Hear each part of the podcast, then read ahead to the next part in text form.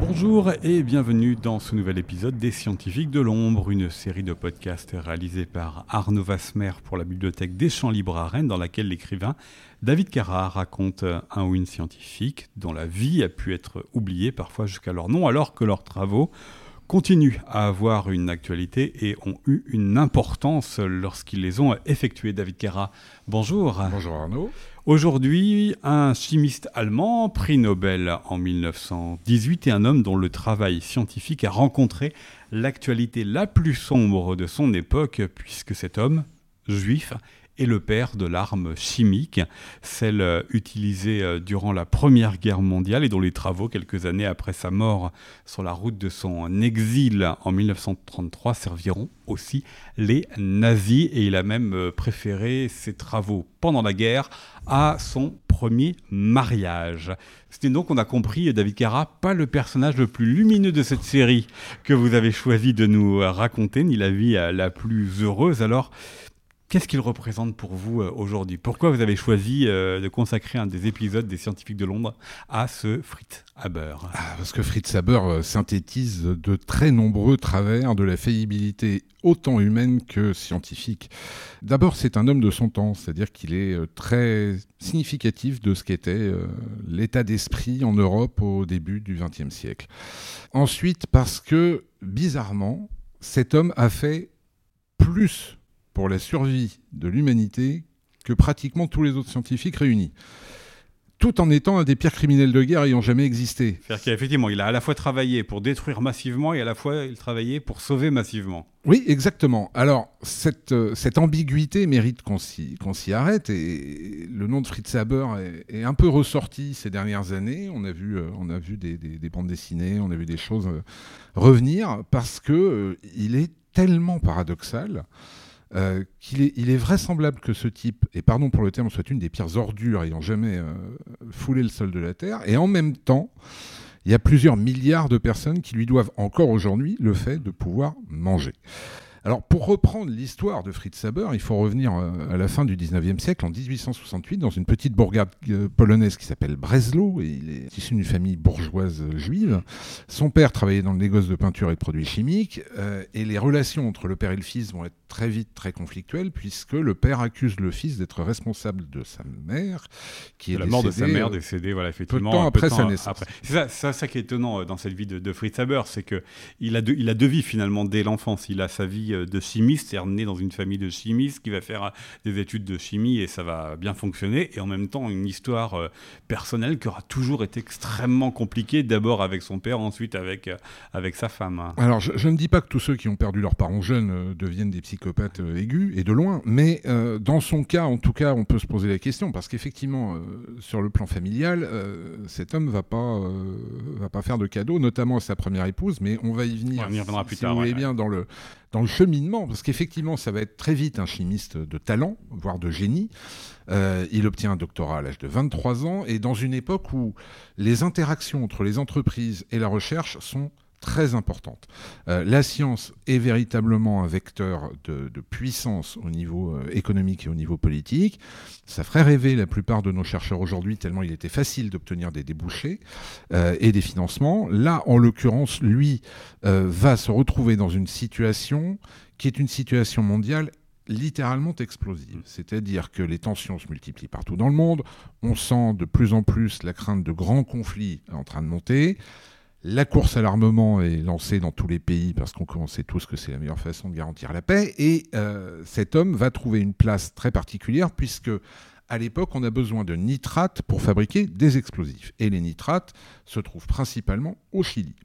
Et importer des nitrates, ça devient compliqué. Dans le contexte géopolitique, ça devient de plus en plus compliqué. Et l'Allemagne ne va pas avoir suffisamment de nitrates pour fabriquer des explosifs. Donc, Donc Fritz les construire chez soi. Va travailler là-dessus en se disant est-ce qu'on n'a pas moyen d'extraire des nitrates pour fabriquer autant d'explosifs que nécessaire? Et donc en 1900, il faut quand même réaliser, il est âgé seulement de 32 ans, il va travailler avec un autre scientifique qui s'appelle Bosch et ils vont trouver un moyen de convertir le diazote en ammoniac qui est le précurseur des engrais? On appelle ça le procédé de Haber-Bosch, on l'appelle toujours comme ça. Ouais. C'est toujours d'actualité. euh, et ça a permis de fabriquer des engrais industriels à volonté. Et on estime encore aujourd'hui à 50% au niveau planétaire les terres cultivées grâce aux engrais azotés. Donc ça, c'est la partie où il permet à un grand nombre de manger, donc il sauve un grand nombre de personnes. Ah ben, un grand nombre de personnes, on parle de pratiquement 3 milliards de personnes. C'est absolument gigantesque. Donc, arrêtez à ce stade, je vous présente un des plus grands bienfaiteurs de l'humanité. Voilà. Sauf que, sauf que, on est en Allemagne. Alors c'est un juif qui se convertit au protestantisme. C'est Luthérien, un ouais. luthérien, voilà. C'est un chimiste qui rencontre une chimiste. hein. Euh. Sa vie est faite vraiment de chimie euh, dans tous les aspects euh, du terme. Et arrive la Première Guerre mondiale. Et là, il est allemand avant tout, et il fait de la science une arme de guerre. Absolument. Il, a- il dit à sa femme qu'en temps de paix, un scientifique appa- appartient au monde et qu'en temps de guerre, un scientifique appartient à son pays. Et si Fritz Haber a une caractéristique, c'est bien celle d'être éminemment patriote. Mais alors très, très, très patriote. Et en plus, il a une fascination pour l'uniforme. Donc, il se retrouve en 1913 euh, à la tête d'une unité qui va euh, devoir travailler sur, enfin déployer plutôt des armes chimiques sur le front. Et il va accéder au grade de capitaine. Et en fait, ce qui est amusant, c'est quand il travaillait sur le procédé de Haber-Bosch, il cherchait pas tellement à faire un engrais, il cherchait surtout à extraire des nitrates pour fabriquer des explosifs. Mais il va se rendre compte qu'avec la chimie, on peut faire bien plus amusant que les explosifs. Et il va créer ce qu'on appelle le gaz moutarde. À l'époque, les Alliés euh, commençaient à travailler, enfin les Anglais, les Français travaillaient sur du gaz lacrymogène.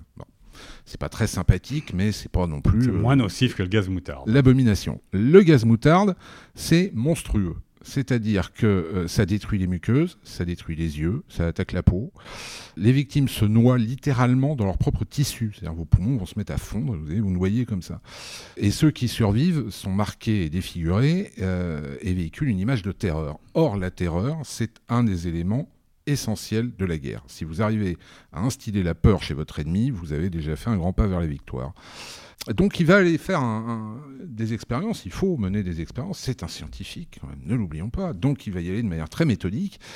Donc il va réussir à mettre sa merveilleuse création dans des containers, et puis euh, avec des robinets, et puis il suffit d'ouvrir sur le front, d'attendre que le vent soit quand même euh, Porte dans le euh, bon sens. voilà, favorable, c'est-à-dire pas trop fort, pas trop faible et dans la bonne direction. Et puis à côté d'Ypres en Belgique, le 22 avril euh, 1915, il va ouvrir les bonbonnes de gaz pour voir un peu ce que ça donne. Alors le résultat, c'est que les Canadiens qui se trouvaient dans les tranchées en face vont voir arriver sur eux un immense, un immense nuage vert qui va causer 5000 morts et 15 000 blessés.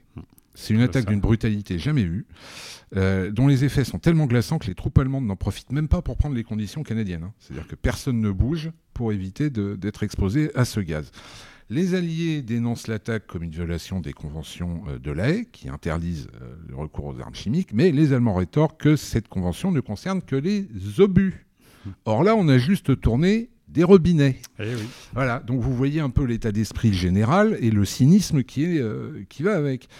Et notre ami euh, Fritz Haber va, euh, après cette expérience, rentrer chez lui et se retrouver confronté à sa femme, qui s'appelait Clara Immerwahr, qui était aussi une chimiste et de, de grand talent. C'est là où se joue effectivement euh, la question de, euh, des usages, des applications, des découvertes scientifiques. Et donc, on va introduire un gros mot dans la conversation de David Cara, la question de l'éthique. Et l'éthique, c'est elle, Clara, qui la pose. Et c'est Clara qui va la poser et qui va supplier son mari d'arrêter d'utiliser sa science pour générer simplement de la mort, du chaos et de la destruction. Et elle est très raisonnable, cette euh, pauvre Clara Immerwahr, et elle va tout faire pour convaincre son mari et l'émouvoir. Et puis, bah non, ça l'émeut pas. Et il y a une grande dispute qui va éclater au sein du couple. Et puis, Fritz Haber va retourner dès le lendemain sur le front. Et dans la foulée, Clara Immerwahr va se tirer une balle dans la tête de désespoir. Ce qui n'a pas eu l'air de le travailler beaucoup, puisqu'il va superviser les obsèques par téléphone depuis le front russe, hein, où il est euh, retourné pour superviser de nouvelles attaques. Alors, faut aussi savoir que quand même, elle pouvait tenter de l'émouvoir autant qu'elle le voulait. De un, elle s'opposait à son amour pour la patrie. De deux, une forme d'ivresse du pouvoir qui s'est un peu emparée de lui. Et puis troisièmement, il la trompait depuis plusieurs années avec son assistante, avec qui euh, qu'il épousera plus tard et avec qui ils auront deux enfants avant de divorcer en 1927. Alors pendant toute la guerre, il va travailler à l'amélioration de ces gaz, parce qu'on on doit pouvoir faire mieux, parce que le chlore c'est c'est un peu trivial, donc il va mener des recherches euh, pour déterminer le temps d'exposition et la concentration de gaz nécessaire pour tuer un homme. C'est ce qu'on appelle, toujours aujourd'hui, la constante de Haber, qui va être euh, vendue. Hein. Ces connaissances vont être vendues, elles vont être testées, notamment dans le cadre de la Deuxième Guerre mondiale. Les, euh, les Allemands avaient euh, IG Farben, dont il a été administrateur, qui était la grande entreprise chimique allemande, a travaillé avec Dupont de Nemours aux États-Unis pour améliorer la constante de Haber et la mettre en application. Et puis, euh, si on pouvait euh, échapper aux premières versions de, ces gaz avec euh, des masques, là, la, version optimisée, là, il fallait carrément une combinaison hazmat, hein, c'est-à-dire mm. contre les hazardous materials, pour ne pas se retrouver littéralement liquéfié sur place. Alors, ce qui est étonnant, David Carra, d'après ce que vous nous dites, c'est que effectivement, donc les, les Alliés se sont plaints en rappelant la convention de la haie, et en 1918, ce Fritz Haber a le prix Nobel de chimie. Alors ce prix Nobel de chimie en 1918, il récompense quels travaux, quel Fritz Haber? Il reçoit en, 1919 le prix Nobel 1918 pour ses travaux sur la synthèse de l'ammoniac. Il ne sera jamais poursuivi pour ses crimes de guerre, et pour une raison toute bête d'ailleurs, c'est que Français, euh, Anglais, Canadiens, Américains, tout ça se faisait un petit peu discret parce que les armes chimiques, eux aussi, ils travaillaient dessus. Hein. Tâtonnaient un petit peu avec. Donc comme il n'y a pas de grands méchants et de grands gentils euh, un peu caricaturaux dans la réalité euh, historique, voilà, on a préféré faire passer euh, tout ça à l'as. Et au sortir de la guerre, euh, à l'instar d'ailleurs de très grands scientifiques nazis à la fin de la Deuxième Guerre mondiale, qui ont été récupérés par les Russes et les Américains, euh, Fritz Haber est extrêmement convoité. Mais en bon patriote, il va refuser parce que l'Allemagne vient d'être condamnée à d'énormes compensations de guerre à, devoir payer et qu'elle n'a pas les moyens. Donc il faut aider absolument la patrie. Et là, il va se lancer dans une, une entreprise très prometteuse et euh, qui serait formidable pour l'Allemagne, qui aurait peut-être d'ailleurs évité Hitler, c'est extraire l'or contenu dans les océans. Il va partir dans des expéditions maritimes folles euh, et il va y arriver. Il va réussir à extraire de l'or euh, contenu dans les océans, sauf que ça coûte plus cher d'extraire cet or que de pas l'extraire. Donc au final, on oublie ces expériences. Et arrivé euh, au milieu des années 30, les nazis vont prendre le pouvoir en Allemagne. Et, là, on va se rappeler que Fritz Haber est un Allemand, est un protestant, mais qu'à l'origine, il est, un juif. Et malgré tout ce qu'il aurait fait pour l'Allemagne, pour l'armée allemande, ça passe pas. Euh, il est juif avant tout et donc euh, il prend le chemin de l'exil. Absolument, et euh, ça remonte d'ailleurs, son cas remonte jusqu'à Hitler, hein, qui, qui dit directement qu'à partir du moment où Haber est juif, il se passera volontiers de Fritz Haber, et que d'ailleurs, si tous les scientifiques allemands étaient juifs, il se passerait totalement de la science. Donc, de nombreux scientifiques vont exhorter Haber à quitter le pays et à démissionner, ce qu'il va finir par faire. Il va travailler quelques temps euh, en Angleterre à Oxford, comme quoi les Anglais sont pas très rancuniers, et euh, bah, finalement va pas vraiment s'adapter. Et euh, il va partir en Suisse pour se rendre dans une université. Il va mourir d'une attaque cardiaque de manière complètement anonyme dans un hôtel à Bâle. donc il va partir effectivement dès l'arrivée hein, d'Hitler, hein, on part dès 1933. Cependant, ces travaux, les nazis vont se rappeler quand même en fait, il y a un élément dans la vie de Fritz Haber que j'ai volontairement euh, mis de côté, c'est qu'en même temps qu'il travaillait sur les engrais, il a travaillé sur des pesticides. Et avec beaucoup d'efficacité, il a travaillé là-dessus. Les Allemands se sont, enfin les nazis se sont rappelés de cette, euh, de cette formule qu'il utilisait, qui était une formule très peu concentrée. Et puis ils ont testé une concentration plus élevée. Euh, à l'époque, on donnait, on donne d'ailleurs, je crois toujours, cette dénomination A est peu concentré, B beaucoup plus concentré. Et Fritz Haber euh, avait créé le zyklon A, qui va devenir le zyklon B, qui sera responsable de la mort de millions de personnes. Voilà, comme moi, un Allemand juif participe, malgré lui, au meurtre massif euh, de millions de juifs en Europe. Ça veut dire, ça veut dire, David Cara, que son héritage, que son souvenir dans la communauté scientifique euh, après sa mort et après la Seconde Guerre mondiale, il est de quelle nature? Parce qu'on le rappelle, euh, c'est ambigu d'un côté, donc avec les engrais, il permet de nourrir en grande quantité un grand nombre de gens, mais il est quand même directement pour la Première Guerre mondiale et indirectement durant la Seconde Guerre mondiale responsable, co-responsable de millions de morts alors, je ne pourrais pas répondre pour l'ensemble de la communauté scientifique et de loin, je ne pourrais répondre qu'en mon nom personnel. Fritz Haber, comme, comme je l'ai dit un peu en introduction, c'est c'est l'archétype de la faillibilité humaine. Déjà, rien n'empêche la science de se mettre au service du mal, très clairement. Dans les principes scientifiques, rien ne l'interdit. Il n'y a pas de serment d'Hippocrate quand vous devenez scientifique. Après, on pourrait euh, discuter sur le plan moral de ce qui est le mal, le bien. On peut considérer que tuer des millions de gens, euh, c'est mal. Ça, je pense qu'on s'accordera là-dessus. C'est cette faillibilité qui, est très intéressante, qui euh, bizarrement a alerté de très nombreux scientifiques avant et après lui. Carl Sagan en a beaucoup parlé de la faillibilité humaine. Quelqu'un comme Michael Faraday, par exemple, était aussi très au fait de cette faillibilité de par ses convictions religieuses. Hein. Il appartenait à une, secte chrétienne qui euh, refusait toute, toute parole humaine entre l'homme et Dieu, euh, justement à cause de cette faillibilité, cette volonté ou cette capacité qu'avait l'homme à vouloir manipuler l'autre.